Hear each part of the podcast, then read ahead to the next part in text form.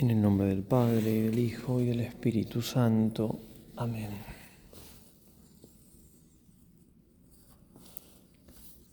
Ponemos nuestra alma lo más profundo de nuestro corazón ante la presencia de Dios, de un Dios que nos ama infinitamente, pero que respeta nuestra libertad y no invade aquellos lugares donde no queremos que Él entre. Por eso le pedimos la gracia de estar en su presencia. Le pedimos la gracia de hacer con fruto esta meditación. Y que todas nuestras intenciones, acciones y operaciones sean ordenadas al mayor servicio de alabanza de su divina majestad.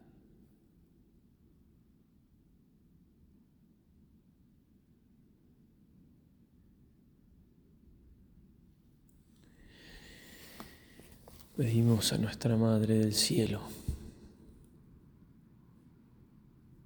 que mostró el infierno a los pastorcitos de Fátima. Si tengamos el coraje de pedirle cuanto sea posible que nos ayude a bajar el infierno. Bajemos en vida al infierno para que no bajemos después de muertos.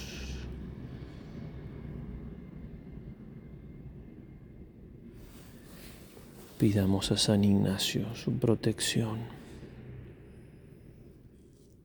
su intercesión por nosotros y por todos los ejercitantes. Pidámosle el valor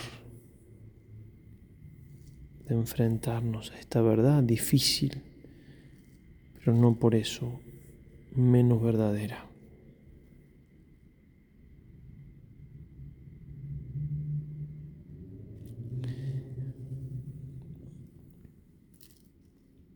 Imaginemos algo que pueda ayudarnos. Imaginémonos en lo posible el mismo infierno en lo posible.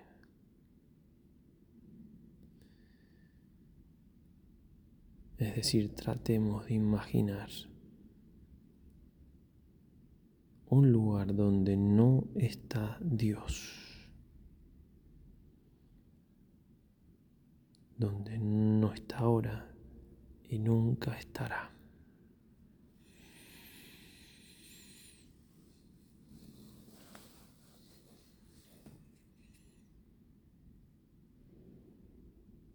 Y lo que vamos a pedir al Señor.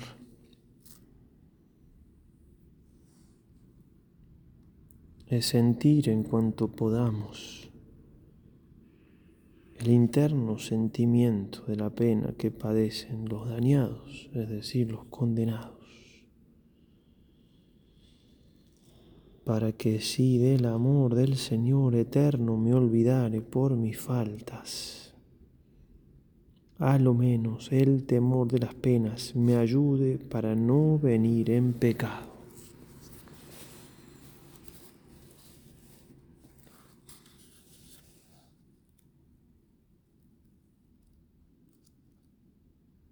Es decir, siempre será más que verdadero y más que importante, la verdad de que lo, trascendental en lo que se resume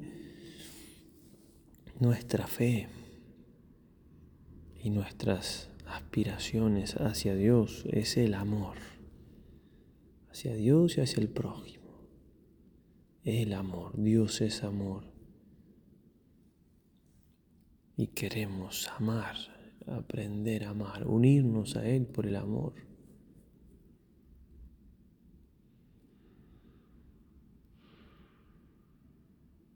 Pero desde la humildad, desde nuestra pequeñez,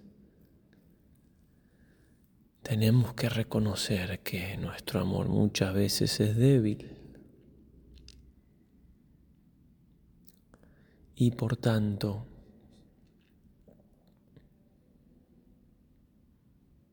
necesitamos defenderlo.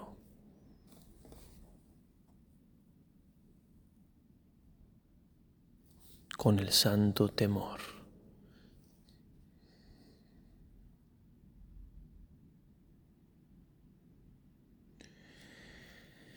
Que si bien este temor al cual nos inclina aquí San Ignacio no es el temor perfecto y filial, aquel que dice la Escritura, que el temor que el amor, perdón, vence al temor.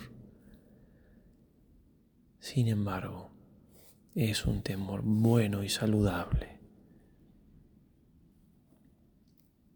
Como dirá el mismo San Ignacio en el número 370,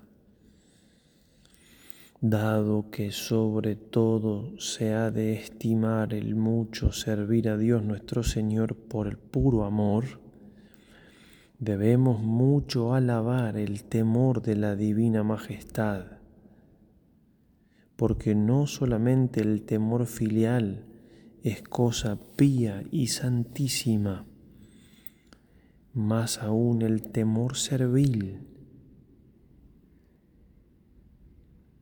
donde otra cosa mejor o más útil el hombre no alcance, ayuda mucho para salir del pecado mortal. Y salido fácilmente viene el temor filial, que es todo acepto y grato a Dios nuestro Señor, por estar en uno con el amor divino. Es decir, no es el temor más perfecto, pero es muy bueno y muchas veces tan necesario para no caer en pecado o para salir del estado de pecado. Ya el Espíritu Santo con mi docilidad me llevará a un temor perfecto, un temor de hijo y no de siervo.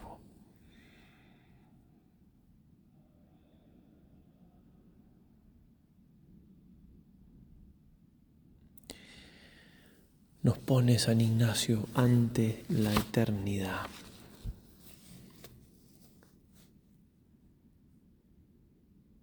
Y podemos así también considerar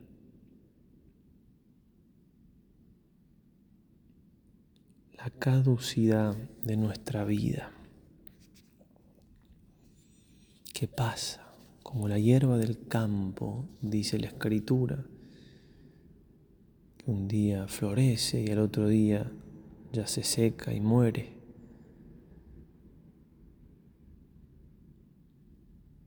Como el humo, también dice la escritura. Así son nuestros días ante Dios.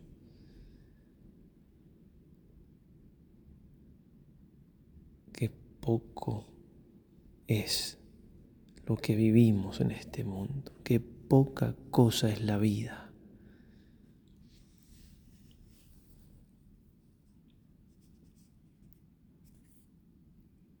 Y muchísimo menos si la comparamos con la eternidad. No hay manera de entender la eternidad, no hay manera. Un grano de arena en comparación de toda la arena del mundo, no, mucho más una gota de agua en comparación de todos los océanos del mundo? No, mucho más. Porque en estas cosas siempre estamos ante realidades cuantificables. La eternidad no tiene fin.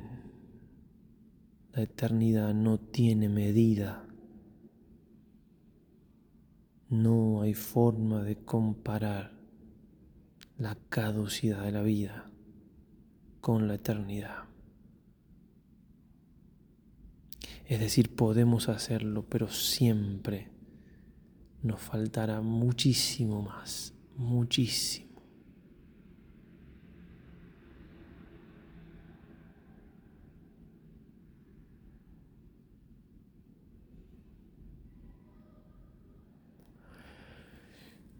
Ponernos entonces ante esta verdad de la posibilidad de morir.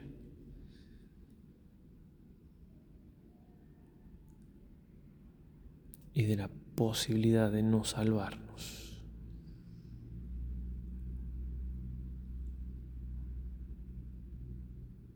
¿Por qué? Porque Dios no me ama.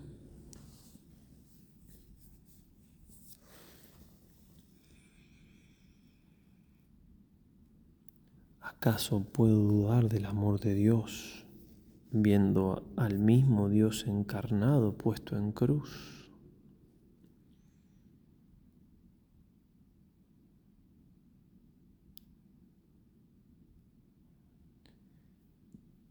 Dios, al condenarnos, lo único que hace es ratificar, es confirmar con su poder nuestra decisión de no querer estar con Él.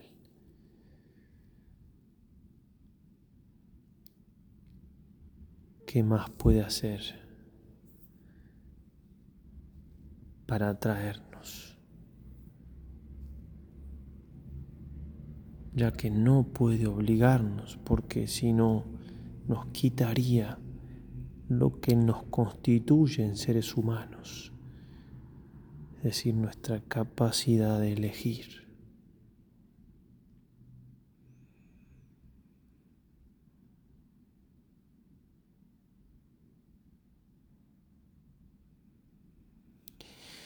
Meditar entonces en la verdad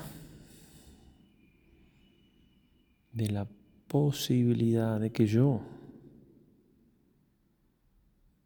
cada uno de nosotros, nos condenemos.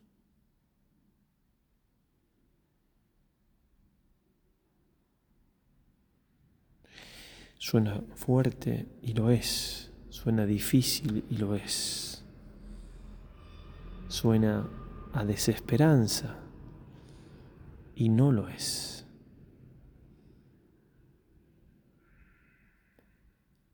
Porque tenemos esperanza de salvar creemos en la salvación que nos viene por Jesús, el único nombre dado a los hombres por el cual podamos ser salvos. Confiamos en su poder salvador.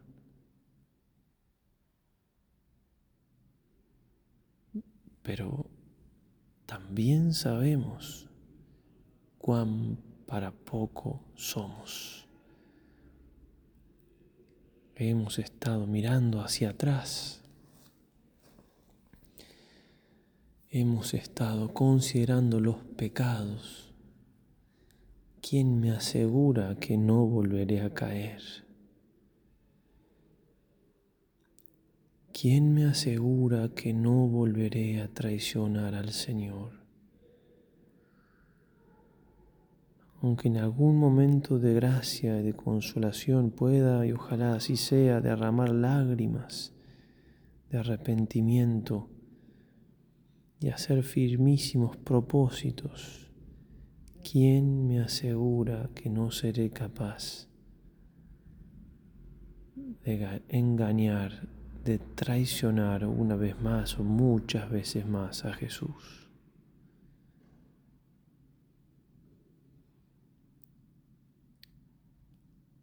Por esto que la misma esperanza de irme al cielo me invita, me anima a considerar que soy capaz de perdérmelo. ¿De qué le vale al hombre perder el mundo entero, perdón, ganar el mundo entero si pierde su alma. Yo para qué nací para salvarme, que tengo que morir es infalible, dejar de ver a Dios y condenarme. Triste cosa será, pero posible. Posible y río y duermo y quiero holgarme. Posible y tengo amor a lo visible. ¿Qué hago? ¿En qué me ocupo? ¿En qué me encanto? Loco debo ser si no soy santo.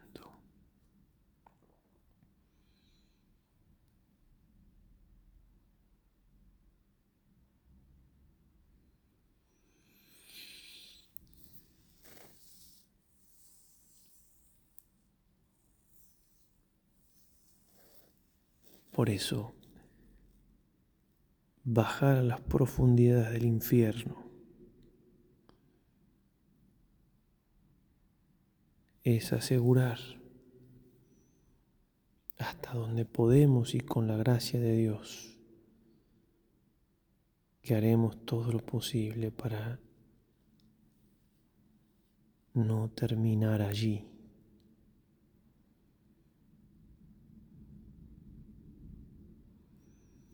Bajar a las profundidades del infierno es reconocer que Dios es Dios.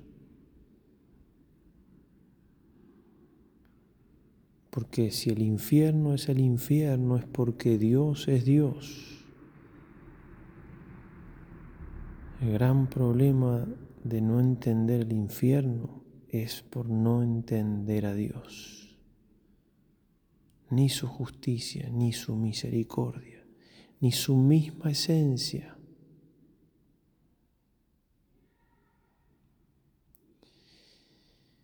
El infierno es tan terrible porque Dios es tan infinitamente hermoso y amable.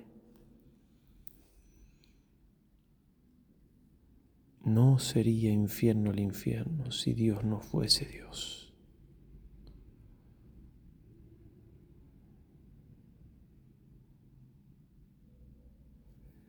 Bajar también al infierno nos ayuda a entender lo terrible del pecado.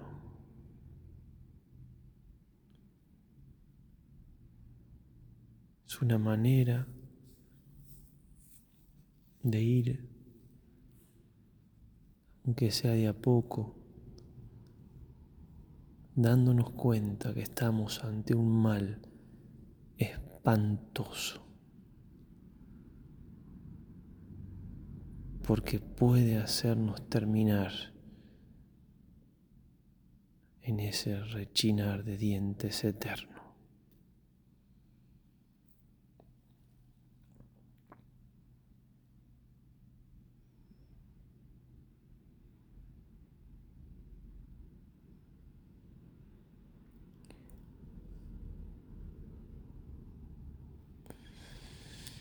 Y también bajar al infierno, como le pasó a Santa Teresa,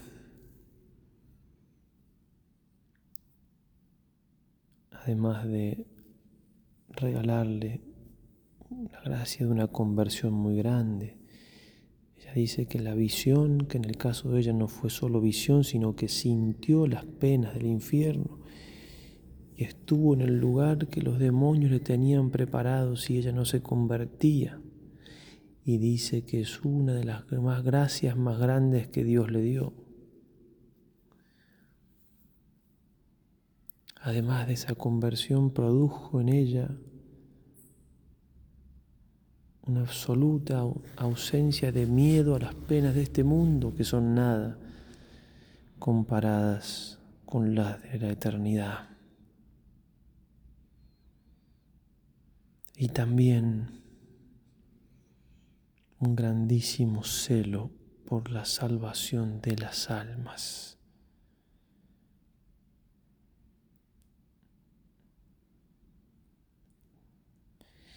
Que si vemos aquí dirá, a alguien que sufre grandemente y aún sabiendo que va a terminar el sufrimiento algún día, nos mueve tanto a compasión. Pensar que alguien puede ir a un lugar de un tormento eterno, no sé quién lo puede sufrir.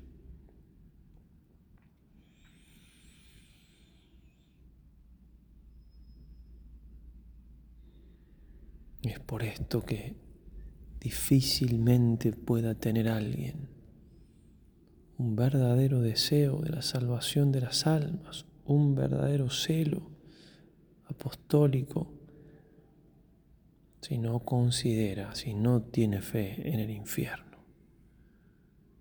Ponme, Señor, en la boca del infierno, dirá San Luis Orione, y yo, por tu misericordia, la cerraré.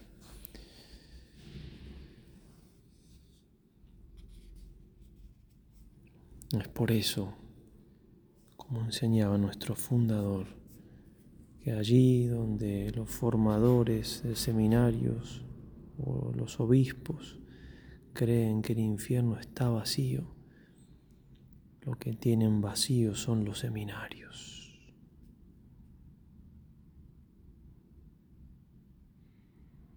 ¿Para qué confesar, desgastarse por las almas? luchar contra el pecado, los propios y los ajenos? ¿Para qué tratar de imitar los santos en sus desvelos? ¿Para qué predicar a tiempo y destiempo? ¿Para qué enfrentar al mundo? ¿Para qué confesar? ¿Para qué? ¿Para qué? si todos iremos al cielo.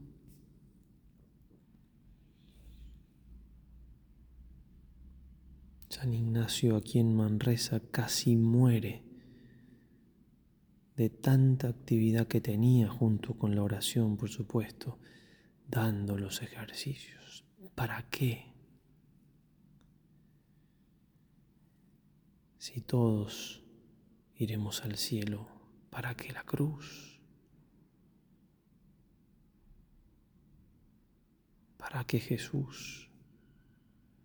¿Para qué la iglesia?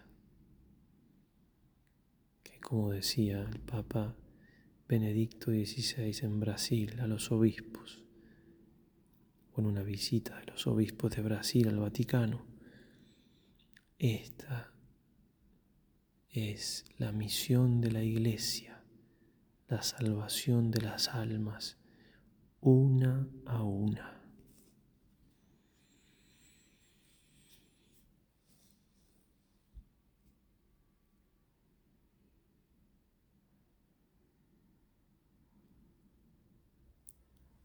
Señor Jesús,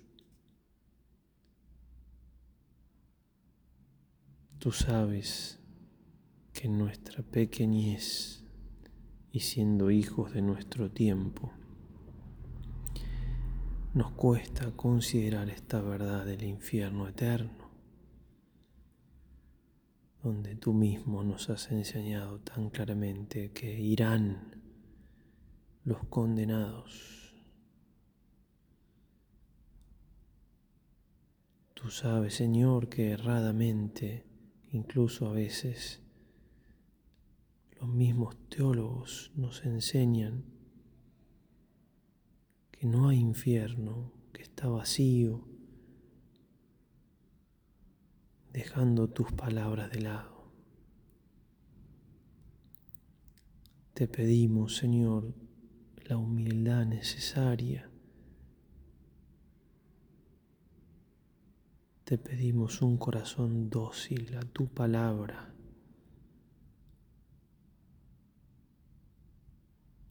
Te pedimos entender que tú eres Dios,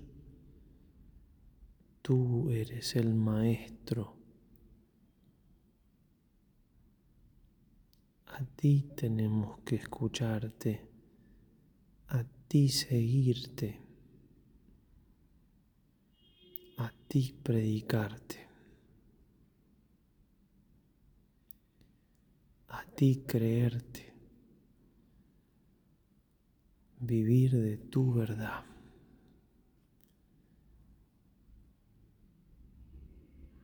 Y de este modo, Señor, podamos vivir con la convicción de que el pecado puede privarnos eternamente de tu presencia, de que tu amor infinito no sufre ningún menoscabo, sino al contrario, al respetar nuestra libertad. Y que esa libertad puede hacer que nos suceda lo más trágico, lo más terrible, lo más espantosamente abominable que puede ser nuestra condenación eterna.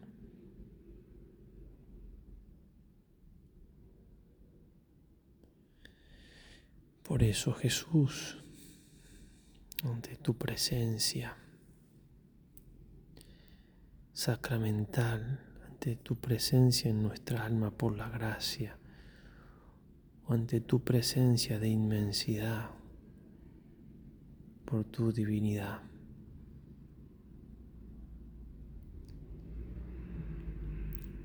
Te pido la gracia de la salvación eterna, de la perseverancia final.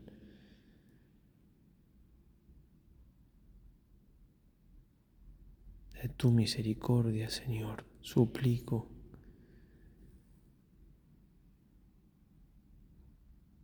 que envíes a mi vida todo sufrimiento, sea el que sea. con tal de que no me pierda eternamente.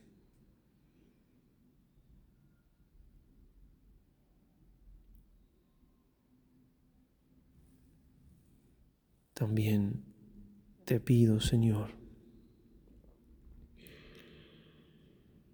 entender como tantos lo han hecho aquellas palabras tuyas en la cruz.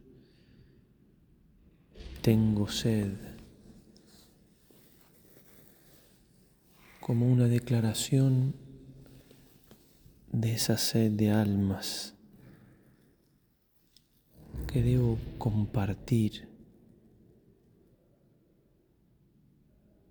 buscando hacer todo lo posible para que muchos otros te conozcan, te amen se arrepientan y se salven.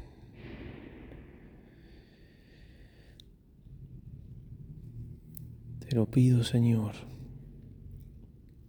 por aquella gran mujer, la corredentora, tu madre, que mostró a los pastorcitos de Fátima